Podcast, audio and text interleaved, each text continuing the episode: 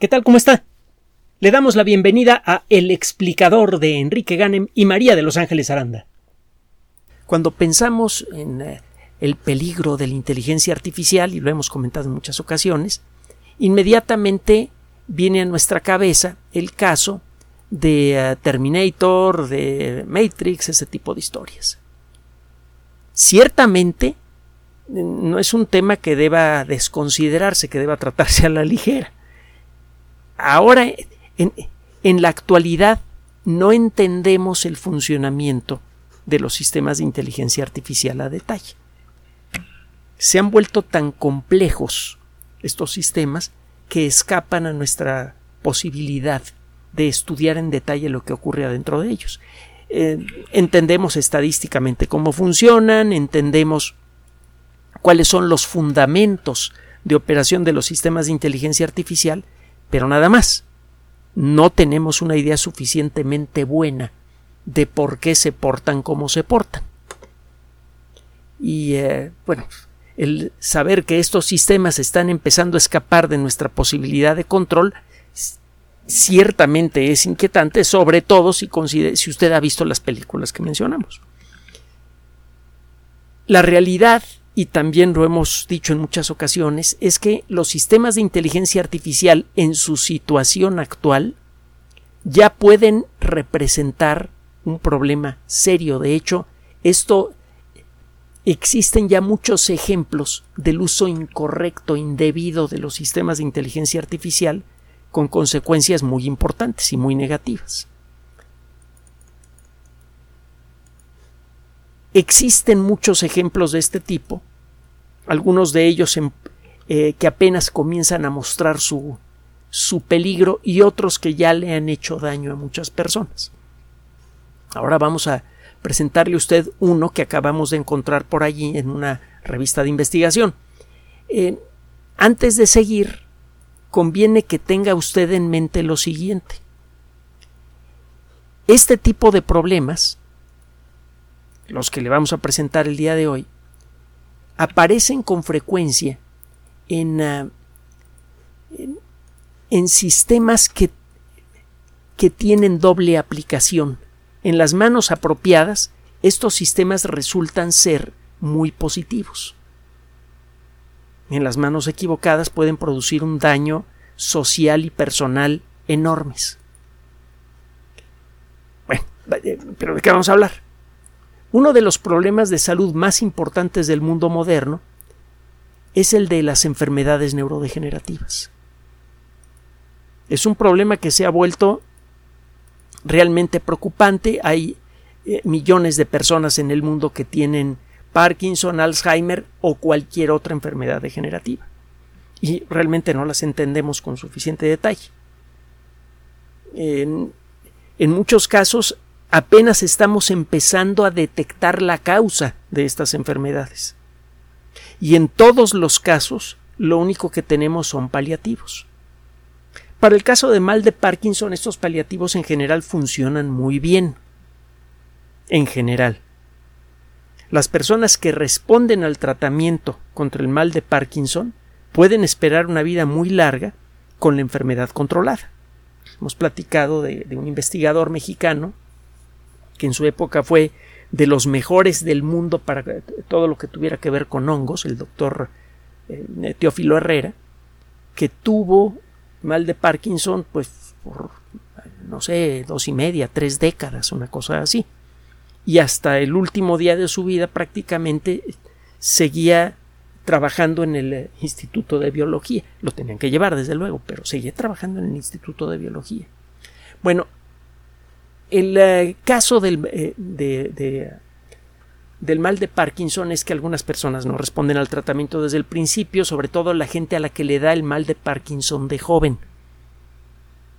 Hay personas que empiezan a mostrar los síntomas de, de esa enfermedad a los 25 o 30 años de edad.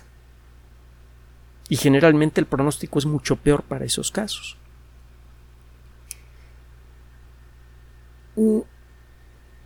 El mal de Parkinson es una de las enfermedades neurodegenerativas más comunes en el mundo. Y eh, bueno, ya empezamos a ver la luz con respecto al mal de Parkinson, sobre todo en los últimos meses. Han aparecido estudios que se vienen realizando desde hace años, pero han aparecido hace apenas unas pocas semanas. Es uno de los muchos temas que se nos quedan en el tintero con ustedes, porque temas de ciencia interesantes de para arriba. Hemos eh, podido encontrar una relación más o menos clara entre el mal de Parkinson y eh, entre el desarrollo del mal de Parkinson y ciertos químicos en el ambiente, químicos producidos por nosotros. Parece que en ciertas circunstancias el uso de algunos químicos eh, puede contaminar con facilidad fuentes de agua potable, eh, alimentos, ese tipo de cosas, y estas enfermedades, estos químicos, perdón, pueden irse concentrando poco a poco en el cuerpo humano y eso facilita el desarrollo de la enfermedad. El ritmo con el que se desarrolla la enfermedad en una persona dependerá un poco de su suerte. Hay personas en las que esta enfermedad se desarrolla en forma muy rápida y personas en donde el ritmo de desarrollo es muy lento. Personas en donde el tratamiento funciona bien y personas que no responden al tratamiento. Pero bueno, parece que ya empezamos a entender cuál es la causa. Independientemente de esto, con el mal de Parkinson pasa algo que no ocurre con el Alzheimer. Ah, todavía no, pero parece que pronto va a ocurrir. Si usted detecta el Parkinson en una etapa muy temprana, es mucho más controlable. Incluso en el caso de personas que no responden bien al tratamiento. Es muy importante pescar el mal de Parkinson desde el principio. Solo que no sabíamos cómo buscarlo. El mal de Parkinson no eh, eh, da evidencia de, de, su presencia en una persona, sino hasta que comienzan los síntomas y cuando eso ocurre, generalmente ya se ha eh, empezado a generar un problema importante. Generalmente ya ha ocurrido algún daño en el sistema nervioso y allí dependerá de la suerte que tenga la persona para que eh, la enfermedad progrese mucho o no. En algunas personas, como le decía, va a progresar rápidamente, en otras no. Esto es especialmente malo para las personas que no responden al tratamiento. Si no se puede detectar en ellas la enfermedad sino hasta que la enfermedad ya comenzó, pues entonces lo más probable es que no se pueda hacer mucho por ellas es la realidad. Cuando usted toma una muestra de sangre, está tomando usted una cantidad enorme, enloquecedora, de moléculas diferentes. Esas moléculas diferentes son producidas en distintas partes del cuerpo, en el cerebro, en el hígado, en el páncreas. Por ejemplo, la insulina circula por la sangre y es producida por el páncreas. El hígado libera y también toma de la sangre un montón de sustancias diferentes. Vaya hasta los huesos vuelcan en la sangre algunas cosas. Hay unas células, los osteoclastos, que están continuamente destruyendo hueso. Es eh, exactamente lo opuesto a lo que hacen los osteoblastos, que son las células que lo construyen. El balance entre, esta, eh, entre el trabajo de estas dos células es lo que determina la salud del hueso. En, en los huesos encuentra usted una cantidad importante de eh, sustancias que son fundamentales para el buen funcionamiento de nuestro cuerpo, como el fósforo, el potasio, eh, eh, puede usted encontrar calcio, desde luego, y todos estos elementos químicos son atrapados en la estructura del hueso y tienen que ser liberados cuando el cuerpo lo necesita. Y eso es, de eso trata precisamente lo que estamos mencionando ahora. Todos los órganos del cuerpo, incluso estructuras que normalmente no llamaríamos órganos, como nuestros huesos, están eh, continuamente tomando y también dándole a la, a, la sangre toda clase de sustancias.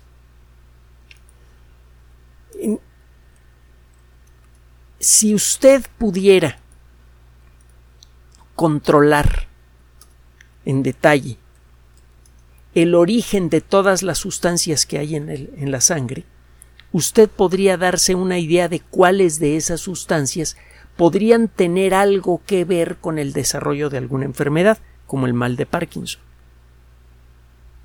Existe la convicción desde hace mucho tiempo en la comunidad especializada que las personas enfermas de Parkinson deberían mostrar la evidencia de la enfermedad en, de alguna manera en la sangre, que debería manifestarse en la sangre la presencia de la evidencia del mal de Parkinson.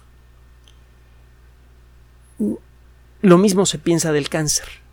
Existe la esperanza de desarrollar una prueba de sangre que permita detectar estas enfermedades con bastante tiempo.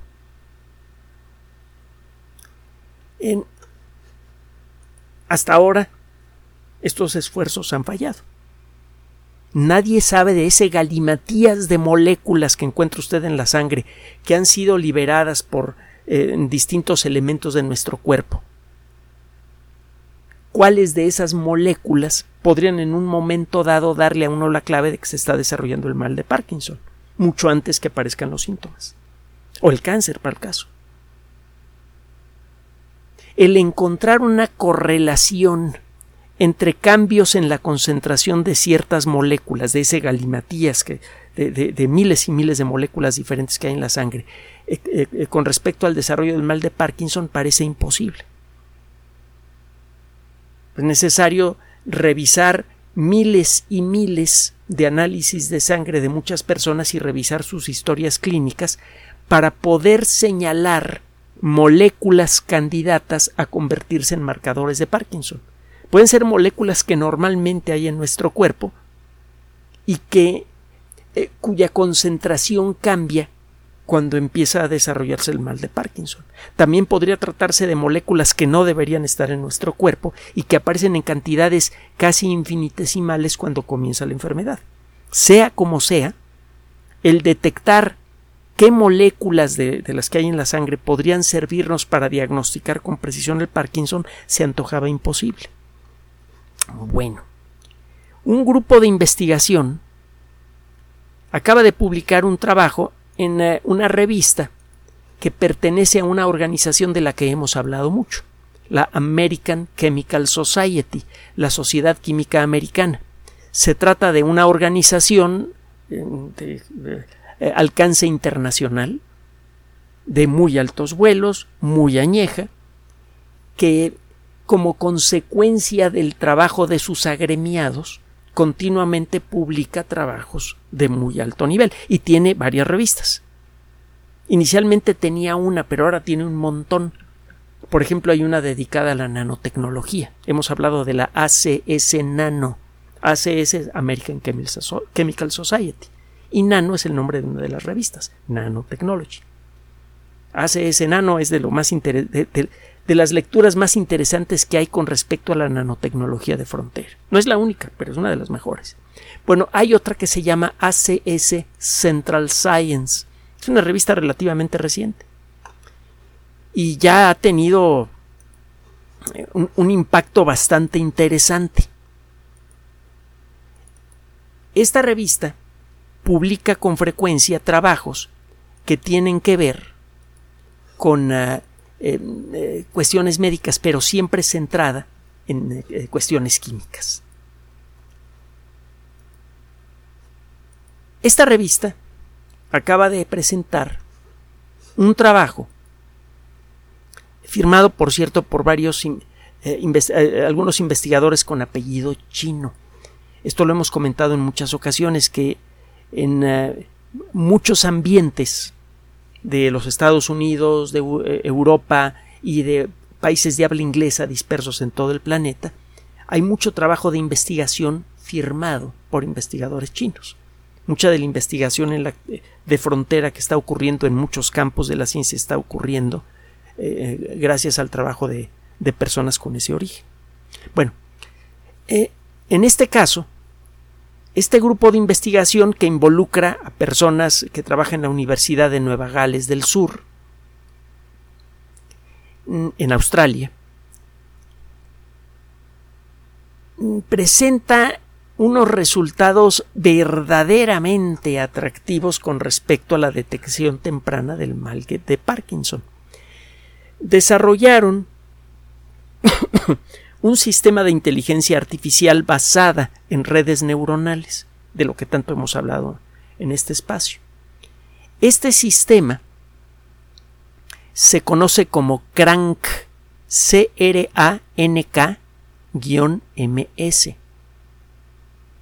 C-R-A-N-K-MS. Es eh, la contracción de. Ahí le va el término, ¿eh? va largo y va pesado. Classification and Ranking Analysis Using Neural Network Generates Knowledge from Mass Spectrometry. bueno, eh, disculpe la pronunciación. En, en, español sería algo así como análisis de clasificación y, eh, y medición, categorización, utilizando redes neuronales que generan conocimiento a partir de la espectrometría de masas. Ya está traducido, toscamente, pero parece que sigue en arameo. ¿Qué es lo que hacen estos investigadores? Bueno, tomaron tomaron el trabajo realizado por un grupo español. Este grupo español eh, eh, formaba parte de un estudio europeo que fue controlado por, españoles, que se llama eh, Estudio Hispano-Europeo Prospectivo sobre Nutrición y Cáncer. De nuevo es una traducción libre al español del nombre original del estudio. Se hizo ya hace algún tiempo. Y fue un, estudio que, duró un buen rato. Estos investigadores buscaban eh, alguna correlación entre mm, algunas formas de cáncer y la alimentación. Lo que hicieron fue eh, tomar muestras de sangre de muchas personas y seguirlas a lo largo de mucho tiempo para ver si desarrollaban cáncer o no y ver si había alguna huella en la química sanguínea que pudiera delatar a las personas con mayor probabilidad de tener cáncer.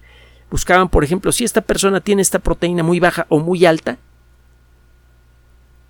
eh, esta persona tiene una alta probabilidad de cáncer, hay que eh, revisarla con más cuidado para mm, evitar que aparezca el cáncer si esto es posible y si no cortarlo de, de raíz desde el principio, que de esa manera prácticamente cualquier cáncer es curable. Este estudio involucró entonces a mucha gente. Y estos investigadores, los del estudio que le estoy mencionando ahora, se enfocaron en 39 pacientes que desarrollaron mal de Parkinson en los siguientes 15 años de haber iniciado su participación en el estudio. El estudio español involucró tomar muestras de sangre a lo largo de años. El cáncer es una enfermedad que generalmente toma mucho tiempo en desarrollarse. Cuando menos esa es la sospecha que se tiene. Entonces estuvieron tomando muestras de sangre a lo largo de, de muchos años a muchísima gente. Estos investigadores buscaron estos casos no buscaron todos, simplemente se hallaron un grupo grande de casos, 39 personas, que desarrollaron Parkinson cuando mucho 15 años después de haber iniciado su participación en el estudio. Y estos investigadores se pusieron a comparar las muestras de sangre con las muestras de sangre de otros 39 individuos que también participaron en ese estudio y que no desarrollaron Parkinson. En ambos casos, los 78 participantes, todos los participantes que, fueron revisados por este estudio, dieron muestras de sangre al mismo grupo de investigación y las muestras de sangre fueron analizadas con las mismas técnicas y los mismos aparatos. Esto le da uniformidad al estudio. Entonces, este estudio tiene 39 personas que continuaban sanas 15 años bueno, cuando menos en lo que al Parkinson se refiere, 15 años después de haber participado en el estudio, y 39 eh, personas que desarrollaron Parkinson. Eso establecía la base para comparar la química sanguínea de una persona normal, cuando menos libre de Parkinson, con una persona que acabó desarrollándolo. Le decía que hacer esta comparación suena, suena lógico, pero resulta en la práctica imposible para un ser humano porque comparar miles y miles de sustancias diferentes. Bueno, estas sustancias las puede usted empezar a caracterizar utilizando técnicas que permiten contar átomo por átomo y molécula por molécula. Por ejemplo, la espectrometría de masas. Usted puede categorizar la presencia de distintos grupos de sustancias químicas de distinto peso molecular utilizando una variación de la espectrometría de masas. Otro día platicamos cómo funciona el espectrómetro de masas. Es un invento de un científico del que hemos hablado antes, principios del, del siglo XX, que era superdeportista, que ganó eh, muchos premios haciendo deporte, incluso llegó a tener algunos récords mundiales. Fue una de las primeras personas en practicar el surf, por ejemplo. Y gracias a la invención del espectrógrafo de masas, se ganó además un premio Nobel. Bueno, eh, además era golfista. Eso no es exactamente un deporte, pero bueno. Eh, estos investigadores entonces pudieron eh, meter estas muestras de sangre en aparatos que categorizaban por grupos a las sustancias existentes en la, sangre de cada persona. Y esa masa tremenda de información, cada muestra tomada de estas personas tenía miles y miles de sustancias químicas diferentes en distintas concentraciones, había que eh, comparar la concentración de miles y miles de sustancias diferentes a lo largo de, del estudio para las personas sanas y para las personas enfermas y luego hacer la comparación.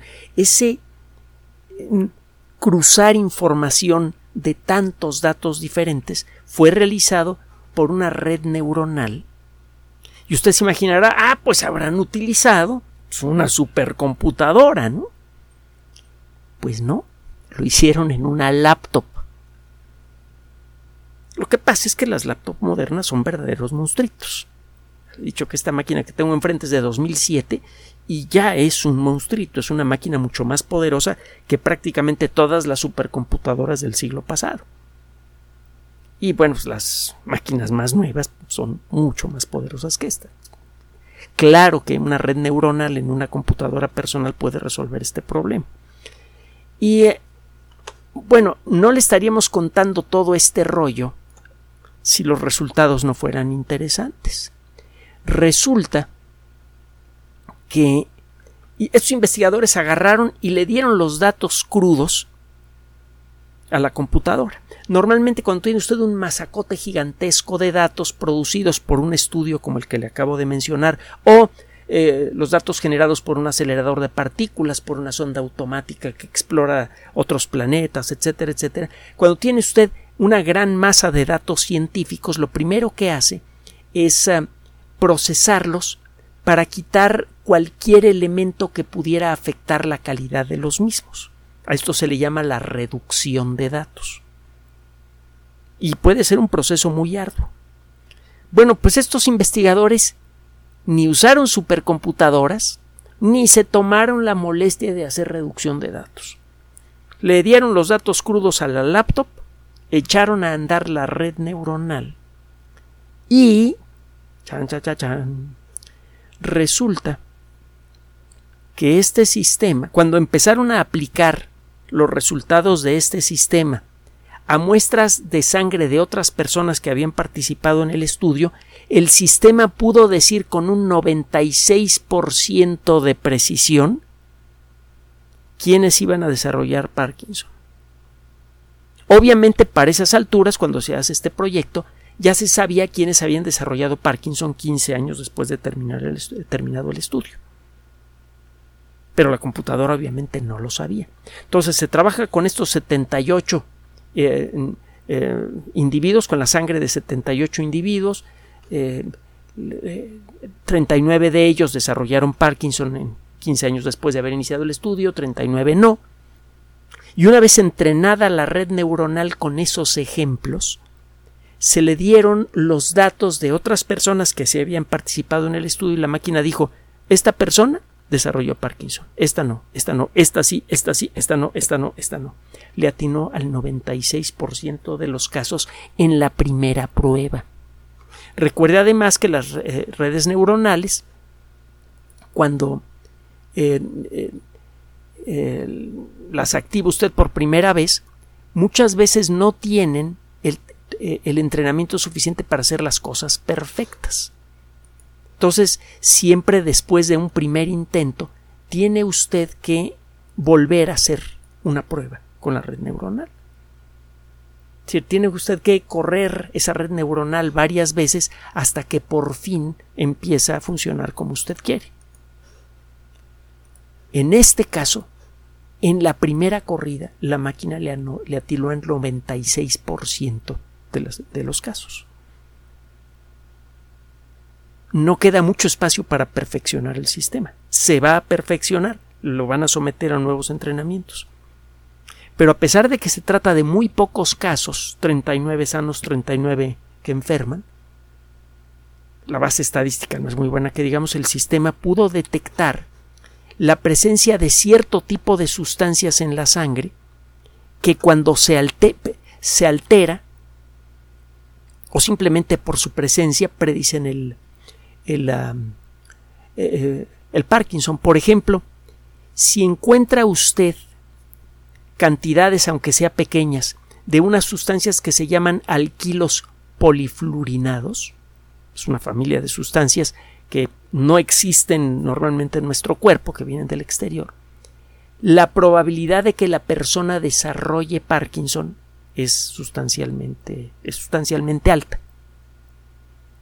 Eh, las personas que tienen bajos niveles de triterpenoides en la sangre tienen una mayor probabilidad de desarrollar Parkinson. Los eh, triterpenoides son sustancias que ayudan a evitar que se acumule basura molecular en nuestras células. Las encuentra en jitomates, aceitunas, manzanas, en muchos alimentos vegetales. Entonces, si usted está tomando un buen nivel de alimentos vegetales, mete usted una cantidad importante de triterpenoides a su cuerpo y eso parece que protege de una manera interesante contra el mal de Parkinson. La evidencia está aquí. Si usted toma una muestra de sangre y detecta niveles bajos de triterpenoides y además encuentra alquilos polifluorinados, eh, la persona que tiene esa condición tiene un riesgo bastante tangible de desarrollar mal de Parkinson. No sé si dice Alzheimer hace un momentito. Es Parkinson. Bueno. Es que luego me emociono tanto que se me va la onda. Eh, el caso es que este sistema de pronto, de casi literalmente de un día para otro, se ha convertido en una gran herramienta auxiliar para el diagnóstico temprano de Parkinson, para diagnosticar esta enfermedad mucho tiempo antes que aparezca. Y esto, desde luego, es mucho, muy interesante y al mismo tiempo es preocupante. Ah, Chihuahua, ¿y por qué preocupante? Bueno, es interesante por razones obvias, ¿no? Está usted en condiciones de detectar rápidamente a las personas que están por desarrollar la enfermedad antes que aparezcan los síntomas y puede empezar a intervenir desde, desde antes. De hecho, no sabemos si simplemente por mejorarle la dieta a una persona que está en, esta situación, con una mala química sanguínea y en condición pre-Parkinson, será suficiente para evitar que se desarrolle la enfermedad. No lo sabemos. Si la respuesta es sí, sería algo verdaderamente magnífico. Usted podría evitar el desarrollo del Parkinson haciéndose una prueba de sangre. Ese es el potencial que tiene este estudio. Y si no, le pueden decir, ¿sabes qué? te vamos a empezar a dar esto y esto y esto, porque tú eres un candidato fuerte a desarrollar Parkinson y lo vamos a atajar desde el principio. Y eso generalmente tiene un pronóstico excelente. En lugar de quedar completamente inválida esa persona, por el desarrollo de la enfermedad, a lo mejor simplemente ve reducida su posibilidad para manejar un automóvil y para hacer cierto tipo de labores, pero nada más. Esta persona podría llevar una vida bastante normal por, por décadas. Eso es bueno. ¿Y en dónde está lo preocupante? Mire, una de las muchas preocupaciones que existen con la inteligencia artificial aplicada a la medicina, en este caso, es que pueda llegar a generar un problema grave de discriminación para el caso de personas que tienen seguro.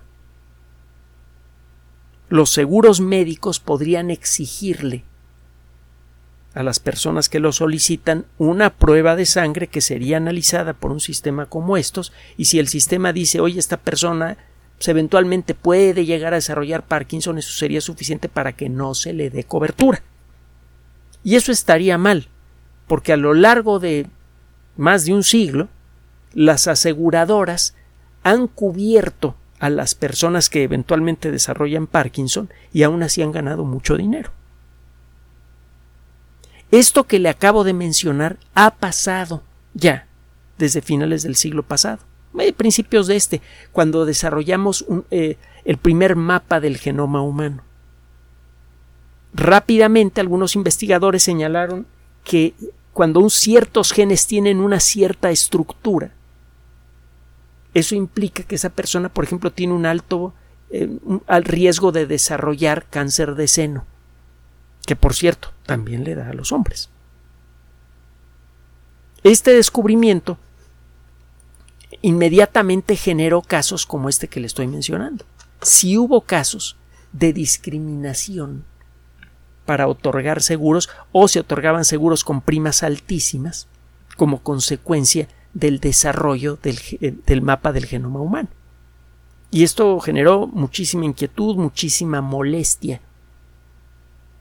Incluso generó eh, toda una jurisprudencia, cuando menos en los Estados Unidos, para impedir que las compañías de seguros pudieran utilizar eso para o negarle el seguro a alguien o ponerle primas altísimas. Bueno, esto ahora podría agravarse porque muchos seguros piden una prueba de sangre, por ejemplo, para ver si no tiene usted alguna enfermedad viral, como puede ser hepatitis B, hepatitis C o SIDA, que eh, ya existente al momento de que le toman la muestra de sangre. Un seguro si usted tiene una enfermedad eh, antigua que no ha sido curada o controlada, eh, puede ser motivo para que le nieguen el seguro. Eso sí es legal dentro de ciertos límites. Entonces, mucha gente, prácticamente a toda que quiere un seguro, se le pide una muestra de sangre. Si de manera estándar esa muestra de sangre es revisada por un sistema como estos para ver si la persona tiene eh, el riesgo de Parkinson, podría servir para que el seguro por abajo del agua le, pide una prima muy alta a la persona que se lo está solicitando. Esto dejaría sin cobertura potencialmente a millones de personas en todo el planeta.